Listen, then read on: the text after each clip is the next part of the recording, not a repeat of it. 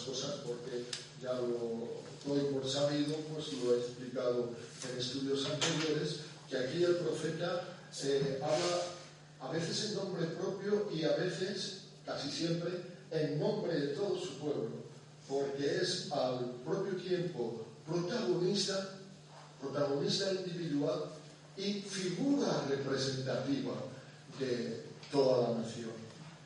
Y así él se presenta delante de Dios, tanto como individuo como representante de la nación, y da rienda suelta, como decimos, a sus tristezas ante el trono de la gracia, pidiendo la memoria de Dios, pidiendo a Dios que recuerde. Por eso voy a pedir a nuestro hermano que lea el primer versículo. Acuérdate, oh Señor, de lo que nos, nos ha sucedido. Mira y ve nuestro oprobio. Pocas palabras, pero es la manera en que empieza. Le pide a Dios que recuerden. Y hay en realidad tres peticiones dentro de estas pocas palabras. Él pide el recuerdo de Dios, Él pide la mirada de Dios y Él pide la consideración de Dios. Porque la primera palabra es acuérdate, si seguimos un poco más adelante leemos mira y un poquito más adelante ve. Pide el recuerdo de vino, porque nada hay más triste que llegar a pensar, valga la redundancia, que Dios no piensa en nosotros. Lo que les había pasado era algo que los mismos habían granjeado.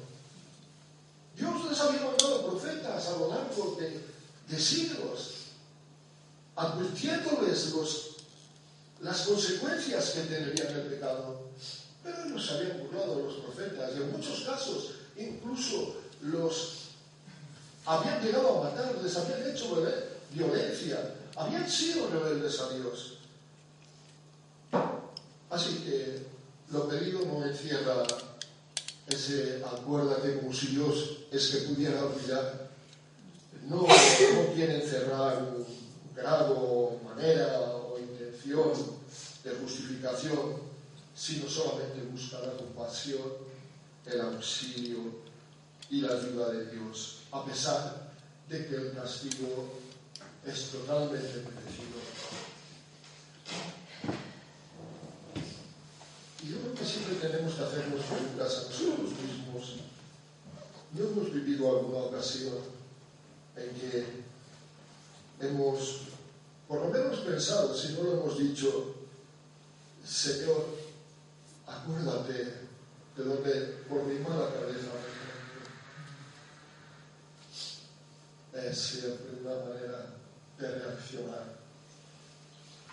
El segundo vocablo que hemos señalado es mira. O sea, ahora, a más de acuérdate, Señor, mira, que entraña añadir al recuerdo tales cosas como mira, quiere decir vigila, cuida, presta atención, Señor, a tu pueblo, pues realmente sin la atención del Señor nada permanecería en pie. Lo precioso es que tenemos la certeza de que nuestro Dios no se duerme. Cuando en el Monte Carmelo Elías tuvo aquel desafío con los adoradores de Baal y primeramente les dio la ocasión a los adoradores de Baal que tomaran a su Dios a ver si hacía descender fuego del cielo que quemase el sacrificio que ellos previamente habían preparado y, y y pedían, incluso conforme a sus costumbres se disciplinaban haciéndose con estiletes cortes en, en sus brazos y piernas e irónicamente Elías les decía, gritad más fuerte, porque quizás Baal está dormido o, o está camino. No había nadie que les oyera. Pero cuando llega el turno de Baal, de Baal nada más algo, pero cuando sucede que Elías se pone a clamar al Señor, el Dios de Israel, el fuego del cielo baja y consume el sacrificio. En ese ver que hemos a continuación leído, está la tercera petición. Señor, recuerda, mira y ve. O sea, considera la situación en que nos hemos metido. Es por nuestra culpa. No tratamos absolutamente de poner ningún tipo de excusa. Pero tú eres un Dios de misericordia. Amén. Tú eres un Dios de compasión. Tú eres un Dios que en la vida te acuerdas siempre de la misericordia. Amén. Evidentemente, es una oración corta. No, la oración contiene a todo el capítulo, pero el inicio vemos que es intenso, breve, pero intenso. Y así continuamos. Leemos y lo que en forma general ha presentado en un todo como propio, porque le ha dicho, mira y ve nuestro oprobio. Acto seguido lo describe al Señor, pero ahora lo hace con abundante detalle. Presenta los diversos pormenores de la desgracia que se nota y así expone siete circunstancias. Mira, déjame decirte algo que por lo menos es mi experiencia. Dios, Dios sabe todas las cosas, no tenemos que contarle nada. Pero es evidente que para el creyente es algo muy bueno contarle todas las cosas a Dios. Mm. Vaciar el corazón delante de Dios. Y eso es lo que hace precisamente el profeta.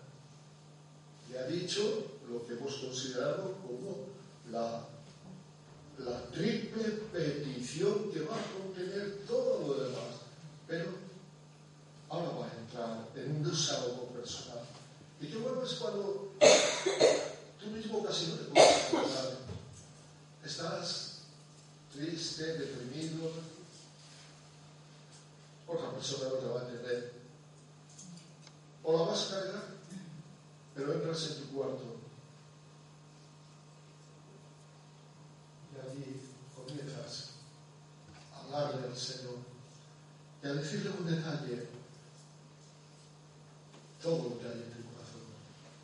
Qué grande alivio se experimenta, mm. sabiendo que los oídos eternos están atentos. Que están realmente atentos. Vamos a ver, como he dicho, que expones siete circunstancias y vamos a considerarlas. Primero dice que se les ha desposeído. Y déjame decirte que cada una de esas siete circunstancias las vamos a ir mirando primeramente eh, en relación a ellos, es decir, al suceso literal, inmediato que había caecido. Pero vamos a ver que tiene para nosotros también pues, un cierto mensaje siempre consolador. El versículo 2. Nuestra edad ha pasado a extraños nuestras casas a forasteros. La experiencia de ellos, como hemos dicho, se les ha desposeído de la buena tierra que Dios les dio.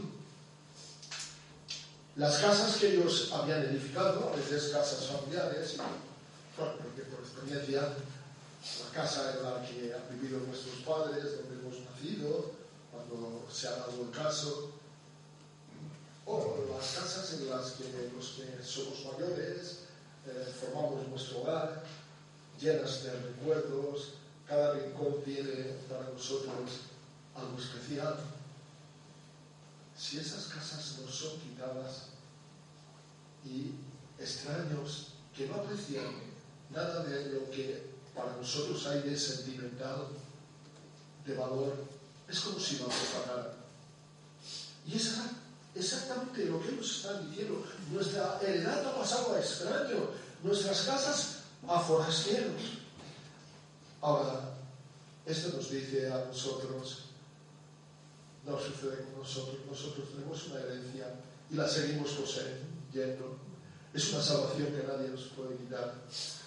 Es una salvación que estamos disfrutando. Tenemos vivencias. Algunos llevamos décadas de convertidos, otros mucho menos tiempo. Y puede que algunos pues, incluso sean días. Pero sea cual sea el tiempo, la vivencia con Cristo está ahí como un sello, como un recuerdo. Mm. Y no queremos que nadie mancille eso. Mm. Por tanto, cuidemos que nadie tome lo que es nuestro. Es nuestro tesoro. Es lo que Dios nos ha dado y queremos conservarlo y disfrutarlo plenamente. La segunda de las circunstancias que pone está en el versículo 3. Huérfanos somos sin padre, nuestras madres son como viudas. Es decir, eh, quizás hoy lo podemos entender menos, porque hoy la mujer está plenamente eh, involucrada, metida en el mundo laboral, pero en el mundo en el que se escribe este libro, pues la mujer era la clásica ama de casa y dependía absolutamente del marido. Así es que la viudez era una tragedia. Viudez y orfandad. El padre representaba tantísimo y ellos realmente veían a sus madres como viudas y sus padres habían muerto eh, en aquella guerra y, realmente se veían desposeídos, no, no tenían en qué apoyarse. La fuerza, el vigor, el apoyo, la provisión que representaba el padre había desaparecido. Pero, ¿qué con nosotros? Nosotros tenemos un padre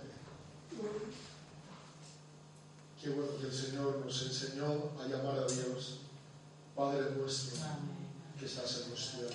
Y nadie nos puede quitar su apoyo, porque nuestro Padre es mayor que todo.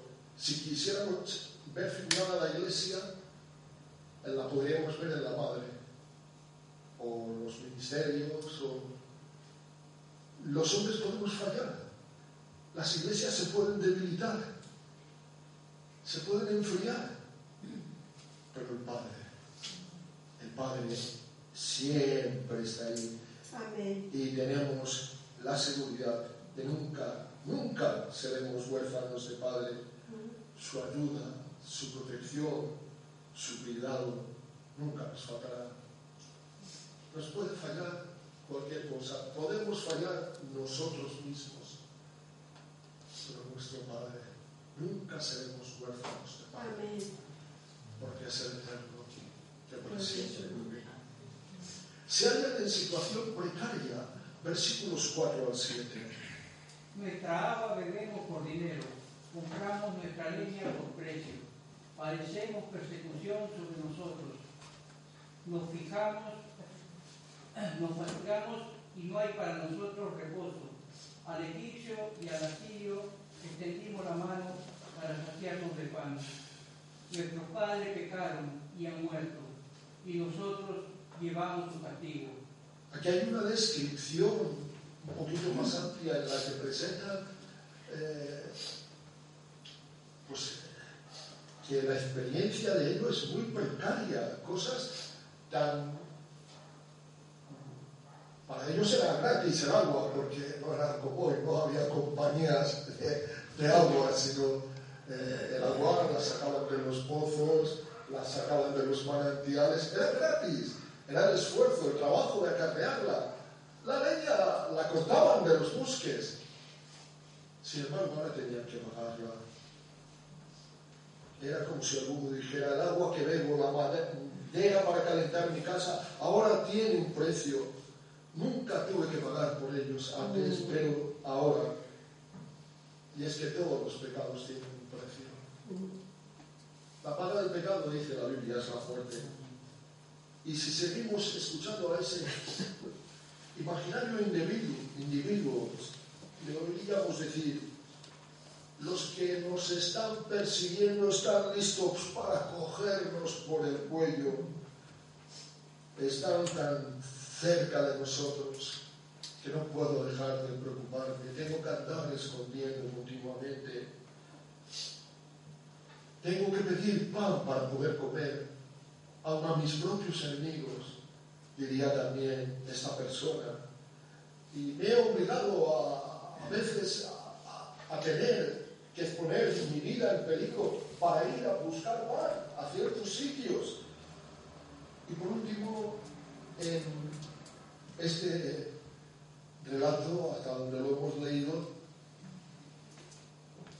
parece culpar a sus padres, porque ¿quieres leer la parte final de nuevo? Que han muerto y nosotros llevamos su castigo. Pero no es verdad. Esto viene a significar, Jeremías había hablado en, su libro, ¿no? no en, este, en el de Lamentaciones, sino en el libro que lleva el nombre de Jeremías, de que cosas que se decían eran inciertas, es decir, que eh, porque nuestros padres pecaron, ahora nosotros tenemos las consecuencias. Y él enseñaba de parte de Dios que no, que cada uno lleva su propio pecado. Lo había enseñado, pero lo refleja aquí como algo que está recogiendo de a lo menos una parte del pueblo que aún no ha entendido y que se pronuncia de esta manera. A veces es que sucede también que las propias cosas malas que hay en nosotros las vemos peores en los demás. Es lo que dijo Jesús. ¿Por qué miras la paja en el ojo de tu hermano y no ves la vida en tu propio ojo? Porque luego muchas veces resulta que lo que nos parece que es paja en el ojo del hermano, en realidad es el reflejo, la sombra de la vida que hay en nuestro propio ojo. Cuán dados somos a equivocarnos pero hablemos nuevamente de lo que respecta a nosotros. Respecto a lo básico, Jesús dijo, vuestro Padre Celestial sabe de que tenéis necesidad. Él siempre nos está proveyendo. Él siempre está atento a nuestras necesidades. ¿De qué forma tan maravillosa lo dijo, verdad? dijo, mirad los, las aves del cielo que no siembran ni cosechan, ni encierran en graneros, y Dios cada día les da su alimento. Mirad los lirios del campo que son hierba que se marchitan y, se echan al fuego. Y sin embargo, ni a un salmo con todo el esplendor de su gloria se vistió jamás como una de estas flores. ¿No sois mucho más vosotros, hombres de poca fe? diría a los que le estaban escuchando. Y a esto añadiría, buscad el reino de Dios y su justicia, que Dios sabe de qué tenéis necesidad. Y es Él quien os dará todas las demás cosas por añadidura. Respecto al cansancio, esa fatiga que anunciaban, que manifestaban corriendo acá para allá, de la persecución que sufría. Qué hermoso es escuchar al Señor. Todos los trabajados y cargados, venid a mí que yo os haré descansar. Jesús, nuestro descanso. Respecto a recibir el pan de los enemigos, qué bueno que en esa oración maestra, modelo, que no es algo para recitar, para repetir, sino es algo que nos tiene que servir de modelo para saber cómo debemos de dirigirnos a Dios. Decía, el pan nuestro de cada día, danos hoy. Las necesidades no estaban limitándose al pan, estaban refiriéndose a cualquiera que pudiera ser nuestra necesidad. Señor, de tu mano, porque solamente lo que de tu mano viene es lo que bendice y satisface. Y respecto al error de culpar a los padres, ¿cuántos somos al error? ¿Cuándo nos equivocamos? Confundimos a veces religión por vida, ritos por espiritualidad, pero qué promesa más hermosa los dios Señor Jesús, que dijo, cuando venga el Espíritu Santo, Él os guiará a toda la verdad. De manera que no haya equívocos en nuestra vida, sino que continuamente el gran Maestro, que al tiempo es consolador, esté mostrándonos todas las cosas. En los versículos 8 y 9 encontramos la siguiente circunstancia que presenta delante de Dios. Siervos se enseñorearon de nosotros, no hubo quien nos librase de su mano. Con peligro de nuestras vidas traímos nuestro pan ante la espada del desierto. Ya hemos anticipado esto último cuando decíamos que para lograr pan a veces tenían que atravesar o ponerse en circunstancias difíciles, pero lo que realmente empiezan diciendo es que se han enseñoreado de ellos hasta los siervos. Siervos se enseñorearon de nosotros. No hubo quien nos librase de su mano. Es decir, los israelitas no querían o no habían querido someterse al gobierno divino, un gobierno que es suave. ¿Os acordáis como lo dijo el Señor? Llevad sobre vosotros mi yugo, porque mi yugo es fácil y ligera mi carga. Y esto significaba someterse a Dios, al gobierno divino, porque el gobierno divino es suave y así son esclavos, viven en continuo riesgo. Nosotros también éramos esclavos, así es que cuando empezamos a hablar de nosotros, hemos empezado hablando de esta manera, pero hemos sido hechos libres, porque el Señor abrió nuestros oídos. Solía decir, el que tenga oídos para oír, que oiga. Y pudimos oír por gracia aquella aseveración suya, seréis verdaderamente libres si el Hijo de Dios os libertare. Y a esto añadiría, y conoceréis la verdad, y la verdad os hará libres. Es decir, que podemos y debemos andar en un proceso continuo y persistente de liberación, que es la santidad, ir dejando poco a poco lo material, lo que es obsceno, lo bajo, y sustituyéndolo por lo que nunca perecerá porque pertenece al reino de Dios.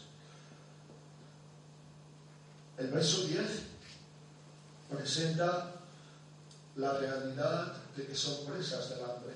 Damos cuenta que no lo están presentando como queja, en algunas partes del libro de lamentaciones, permitidme hacer este inciso, eh, se presentan quejas, porque el libro de lamentaciones, cada capítulo tiene su matiz particular, eh, refleja estados diferentes en el ánimo del que escribe.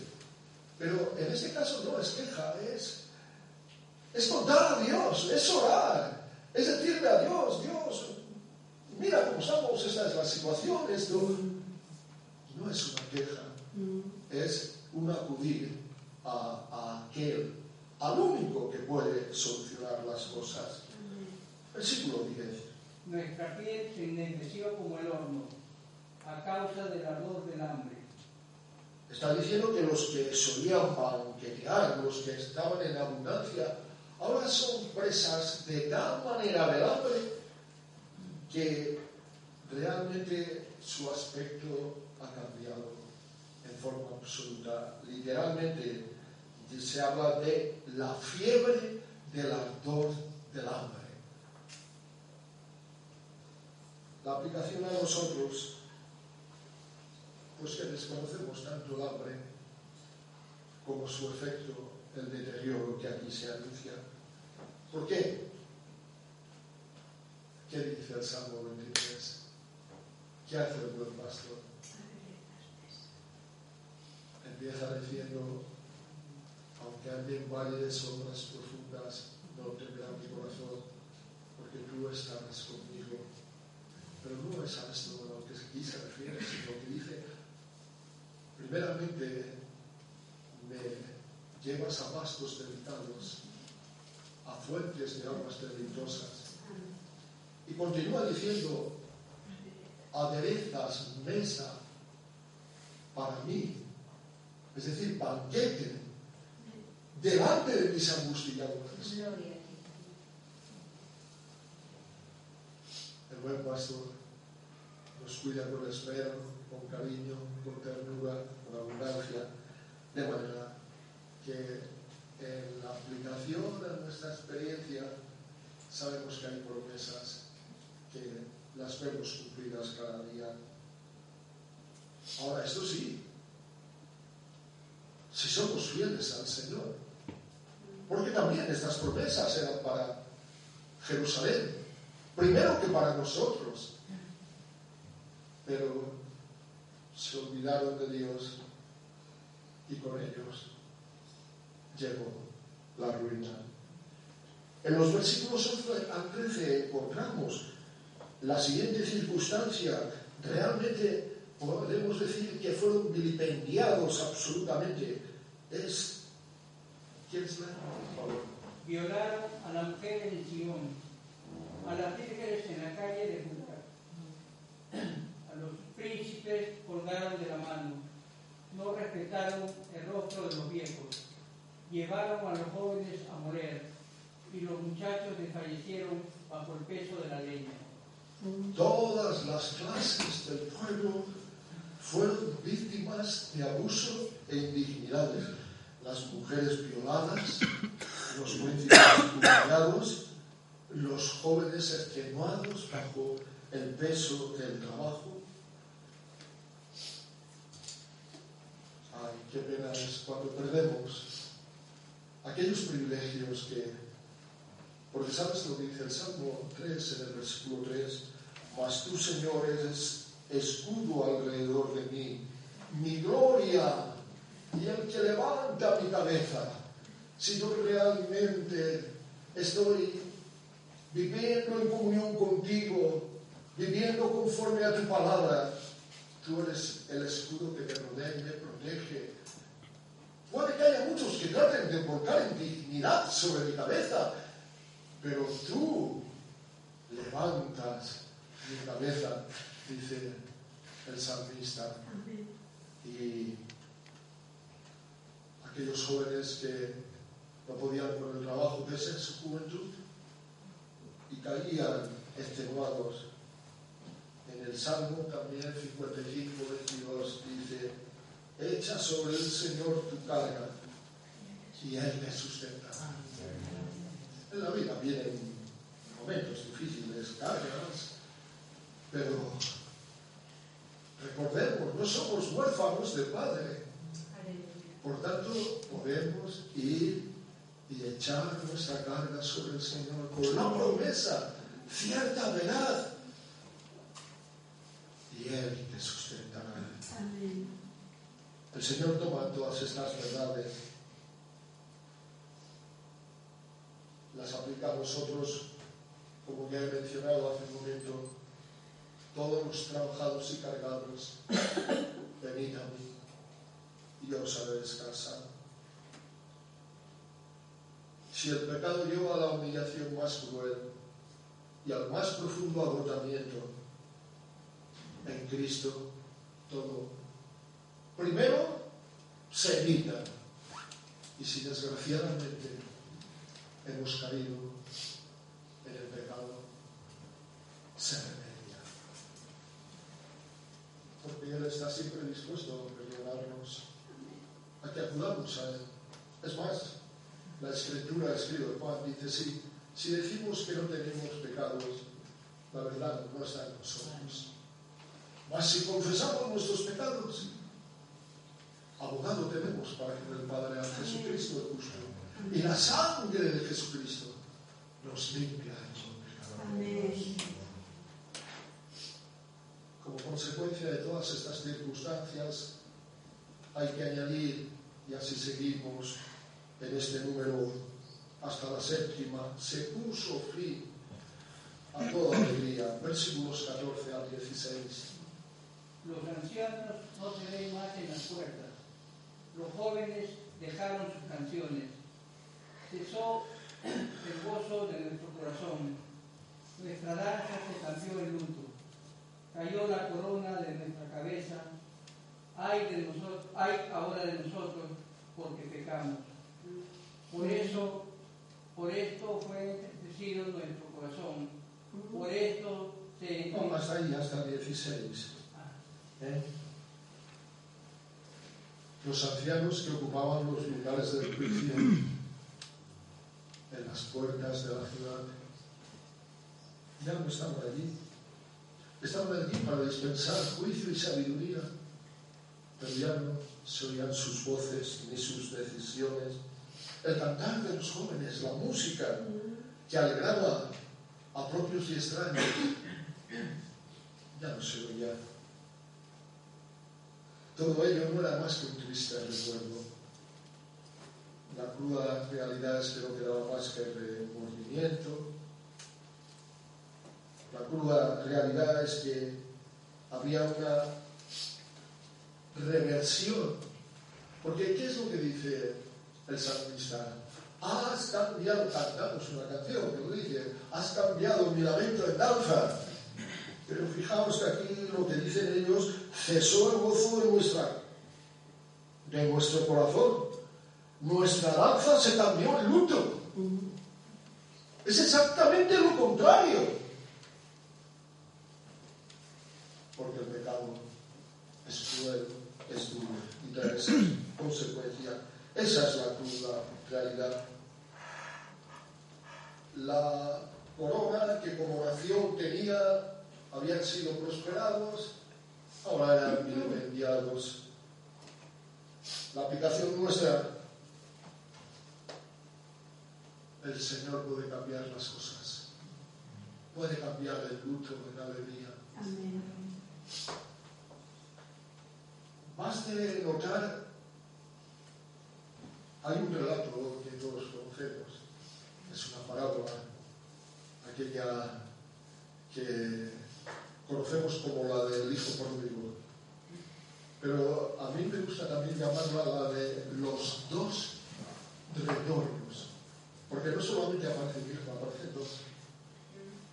Hay un hijo que estaba alejado y que se nos presenta, se había ido a una provincia alejada, había derrochado la herencia que le había exigido que el padre le diera vida y había acabado en la más triste de las condiciones. Pero un día volvió en sí y ya sabemos cómo fue recibido por el Padre. Pero no es el único que retorna, porque si leemos toda la parábola, vemos que a partir del versículo 25, eh, Lucas 15 es donde está esta parábola, pues si luego lo queréis leer en casa, leemos y dice así, y su hijo mayor estaba en el campo, y cuando vino, es decir, también retornó, en este caso, vino del campo, seguramente de cumplir sus obligaciones laborales, pero lo llamativo dice, y cuando vino y llegó cerca de la casa, oyó las músicas y las danzas. Todo había cambiado. Mientras el otro, el culpable, había estado en aquella vida loca, absurda. No había música ni danza, sino hambre, miseria. Ahora vuelto y vuelve a escuchar la música, vuelve a poder ver y disfrutar de las danzas. Bueno, ya sabemos, con el segundo hermano las cosas eh, fueron un poco... Pero eso es el tema ahora. Por eso no hago comentarios sobre ello, sino simplemente decir cómo Dios revierte las cosas y en este momento, aún sin haber llegado a casa, el hijo que hacía también un retorno, aunque de otra entidad, de lejos escuchó música y danza. Así es nuestro Dios. Nuestro Dios es el Dios de la alegría. Cantamos un cántico que lo dice, pero es verdad. Tal vez hemos podido llegar a momentos de tristeza y amargura por causa de, de nuestro pecado, de nuestra indiferencia, de nuestra religiosidad. Pero nunca es tarde para volver al Señor y de nuevo se oirá la cítara y el tamboril y la alegría de nuevo besará nuestro rostro porque nuestro Dios es el Dios de la alegría. Así que si en alguna manera nos hemos extraviado, digamos, contémosle, digámosle, Señor, hemos perdido la alegría. David en cierta ocasión se lo dijo, había pecado gravemente y en varias maneras. No vamos a llegar en el tema por no alargarme tampoco, pero eh, le pidió a Dios exactamente eso. No quites de mí tu Santo Espíritu y devuélveme el gozo de tu salvación. Porque había perdido el gozo, había perdido la alegría, la música, la danza. Aquel que había danzado delante del arca cuando era trasladada a Jerusalén, ya no danzaba sino lloraba. Pero devuélveme el gozo de tu salvación. Y Dios lo hace. Bien, hemos visto esas siete circunstancias que contiene la oración del profeta y la oración sigue manifestando lo que muy apropiadamente podemos describir como interés mostrado. Tal vez la imagen puede que no parezca más adecuada para reflejar el interés, pero es que el interés mostrado es un interés embuido de tristeza. Eh, vamos a ver algo que apreciamos como evidente acerca de lo que acabo de decir en su declaración. Es de profunda tristeza. ¿Tristeza por qué? Por las ruinas del templo. No se menciona el templo expresamente, pero se menciona el monte del Sion. Y el monte del Sion es donde estaba el templo. Ahora ya no está. Ahora no hay más que ruinas. Versículos 17 y 18. Por esto fue entristecido nuestro corazón, por esto se enternecieron nuestros ojos. Por el monte de Sión que está asolado, zorras andan por él. Es decir, está lleno la calle en ruinas, está desierto. Por allí no hay pie humano. Allí donde todo antes era tan glorioso, allí las propias Alemanias acampan por sus pueblos, porque no hay ningún temor de hombre ahí. ¿Qué cambios tan profundos puede causar el mal? Porque en la época del amor intenso, Cuando uno se enamora de Jesucristo, entonces es evidente que las, las zorras no se atreven a transitar por los lugares donde están los santos, porque el santo escucha y con su adoración aleja. Fijaos lo que dice Cantares 2.15.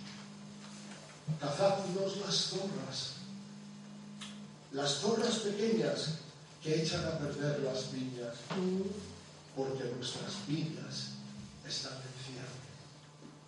Es decir, cuando estamos creciendo como creyentes, cuando somos adoradores, genuinos, cuando estamos enamorados de Jesús,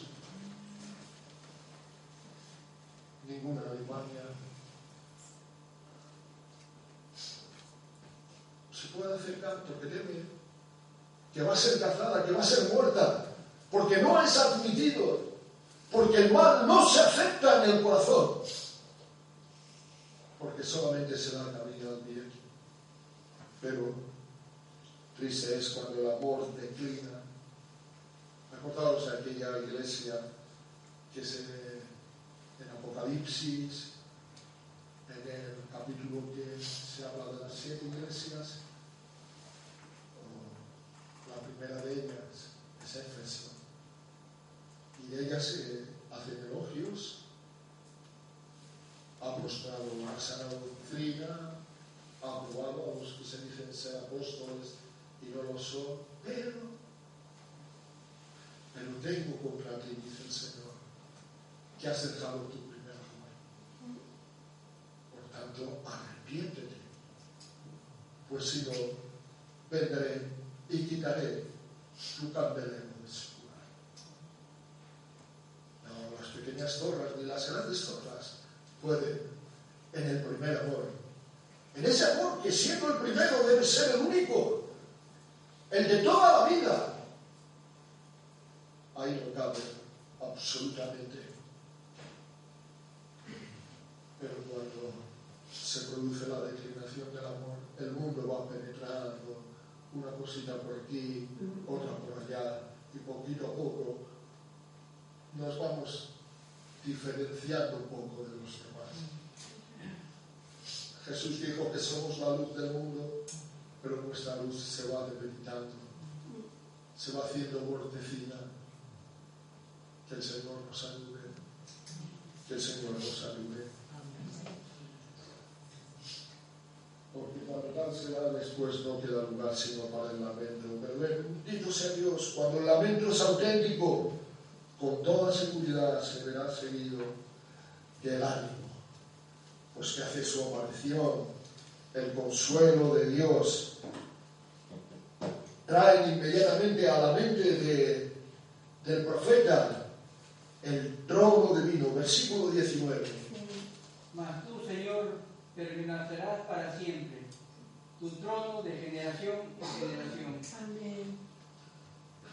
Cuando fijamos nuestros ojos en las cosas presentes, inevitablemente fluctuamos, porque todo material, físico, todo se deteriora, todo pasa todo acaba.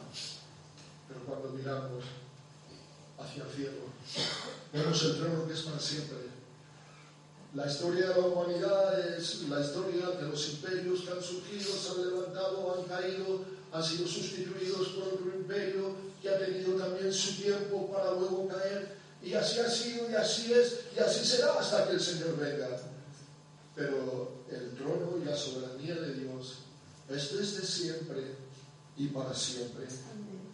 Así que, aunque el templo ya no exista, piensa el profeta, aunque el lugar del templo ahora sea en ruinas y el monte de Sion esté plagado de alimañas, pero el trono de Dios está firme y por tanto me fijo en la inmutabilidad divina y así, confiado en que Dios siempre es el mismo, Él nunca cambia, es el mismo ayer, hoy y mañana. Amén. Nosotros podemos ser infieles, pero lo dice la Escritura, aunque nosotros seamos infieles, Él permanece fiel, Amén. porque Él no puede traicionarse a sí mismo. Así que, Señor, dejo de mirar todo terreno y te miro a ti, y en ello encuentro ánimo, el consuelo, la alegría. Jeremías conocía la naturaleza misericordiosa de Dios y así estamos llegando a nuestro final, porque es que llega la súplica y ruega a Dios. Lo hace con vehemencia por su misericordia. Versículo 20. ¿Por qué te olvidas completamente de nosotros y nos abandonas tan largo tiempo? Es una pregunta que en realidad, bajo la apariencia externa de duda o incertidumbre, la de en realidad una evocación a experiencias antiguas. Señor, tú siempre, aunque hayamos caído, nos has levantado. Así es que sabemos que tú haz lo propio en esta ocasión. 70 años fueron los que tuvieron que, como disciplina, soportar en el exilio, pero que son 70 años en el calendario de aquel de quien se dice que para Dios un día es como mil años y mil años como un día. Lo que Dios hace es justo lo que el hombre necesita. Dios sabe cuánto debe de durar la disciplina y lo contempla con sabiduría y lo contempla con omnipotencia y lo contempla con amor. Y porque ama, lo dice la escritura, Dios al que ama disciplina y azota al que recibe por hijo. Por tanto, la naturaleza de Dios es misericordiosa, amante, tierna y ajusta sus disciplinas a las necesidades. Por tanto, confiemos siempre y absolutamente en, en el bien hacer de. La súplica ruega a Dios, como he dicho, con vehemencia. Llegamos a los dos últimos versículos de nuestra lectura y efectivamente el versículo 21 vale la pena leerlo con detenimiento. Vuélvenos, oh Señor, a ti, y no volveremos. Renueva nuestros días como al principio. Y el 22. ¿Por qué nos has desechado? Te has airado contra nosotros en gran manera. afirma el 22 una realidad, pero una realidad aparente, pero no real. De ser real, sobraba la súplica del 21. Porque está diciendo realmente, vuélvenos, Señor, solamente tú puedes hacerlo.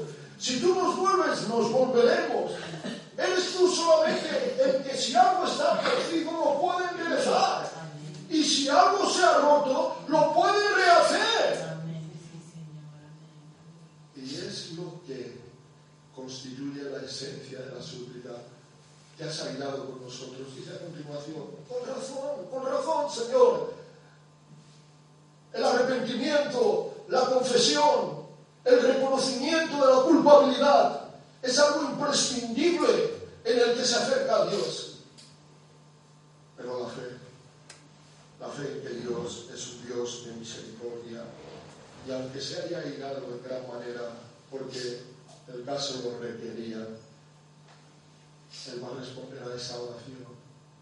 Vuélvenos, Señor, a ti nos volveremos. Aleluya. Renueva nuestros días como al principio. porque tú, y solamente tú eres el que puedes hacer las maravillas que anhelamos.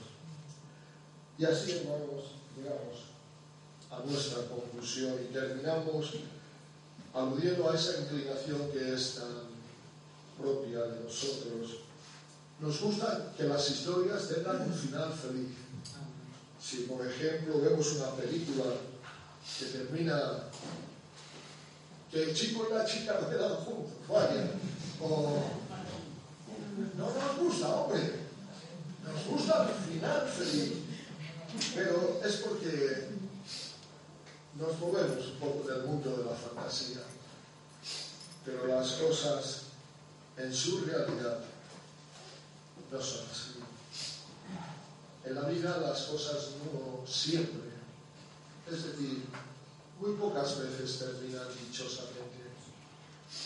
Si Dios está así, si Dios no está.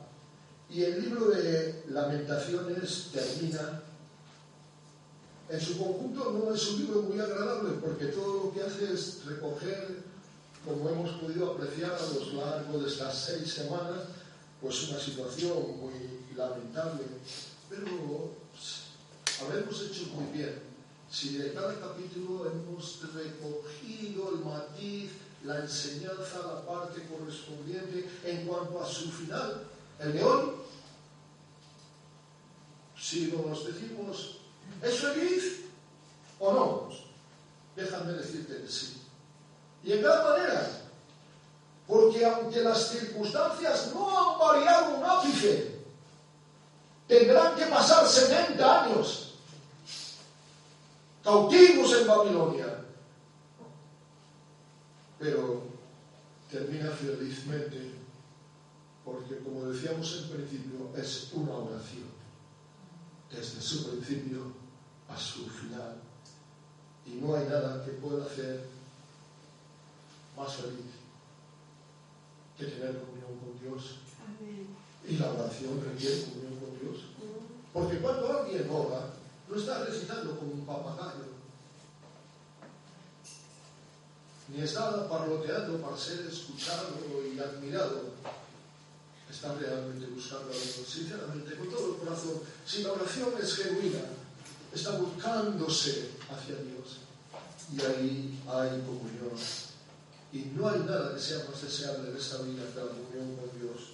No hay nada que pueda hacer al hombre más feliz que ello sin importar las circunstancias. Ni hay nada que pueda ser más eficaz para cambiar las circunstancias que la oración al Señor. Así que, si de alguna manera o medida, termino diciendo, nos hemos apartado de la senda,